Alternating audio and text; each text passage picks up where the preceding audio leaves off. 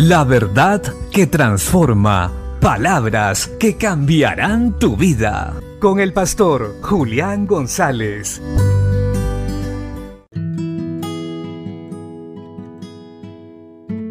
La Biblia dice en el libro de Ageo, capítulo 1, versos 13 al 15.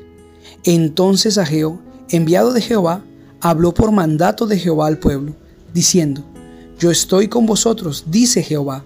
Y despertó Jehová el espíritu de Zorobabel, hijo de Salatiel, gobernador de Judá, y el espíritu de Josué, hijo de Josadac, sumo sacerdote, y el espíritu de todo el resto del pueblo. Y vinieron y trabajaron en la casa de Jehová de los ejércitos, su Dios, en el día 24 del mes sexto, en el segundo año del rey Darío. Nosotros como hijos de Dios tenemos que aprender a tener prioridades claras. Y lo primero en el corazón y en la mente de alguien que ha seguido a Cristo y sigue a Cristo como su Señor y Salvador es hacer la voluntad del Padre. Es trabajar en pos de que su obra crezca y que Cristo sea conocido en el mundo entero. Aconteció que Israel había ido 70 años esclavo a Babilonia. Pasado este tiempo, varios contingentes regresaron de Babilonia hacia Jerusalén, la capital, para reconstruirla. Y lógicamente también el templo. No lo habían hecho así, solo se habían enfocado en construir sus casas y estar bien ellos. Se habían alejado de Dios, no lo tenían presente como se debería. Y Dios tiene que levantar a un profeta llamado Ageo para recordarles que el volver a Jerusalén mostraba que Dios es fiel y que cumple lo que dice. Ahora bien, estando ahí, ellos deberían haber iniciado la construcción del templo, que es el lugar de adoración y donde se llevaban los sacrificios para ser perdonados.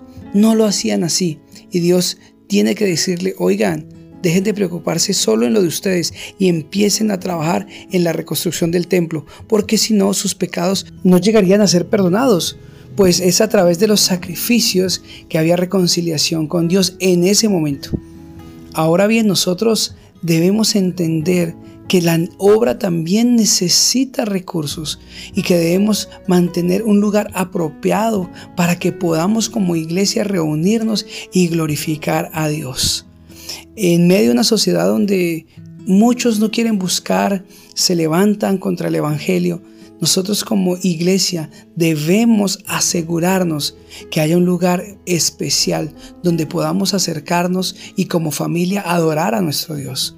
Esto a veces no se comprende y muchas personas no tienen un lugar apropiado para la adoración a nuestro Dios así como hay lugares de esparcimiento muy bonitos, panaderías, eh, supermercados que se enfocan en vender.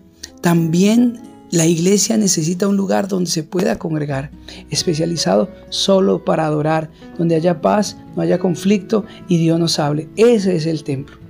Debe, levantémonos y trabajemos juntos por reedificar la casa del Señor o levantarla si lo hacemos como uno solo, veremos maravillas y podremos tener un lugar donde congregarnos y asimismo recibir instrucción del Señor. Bendiciones.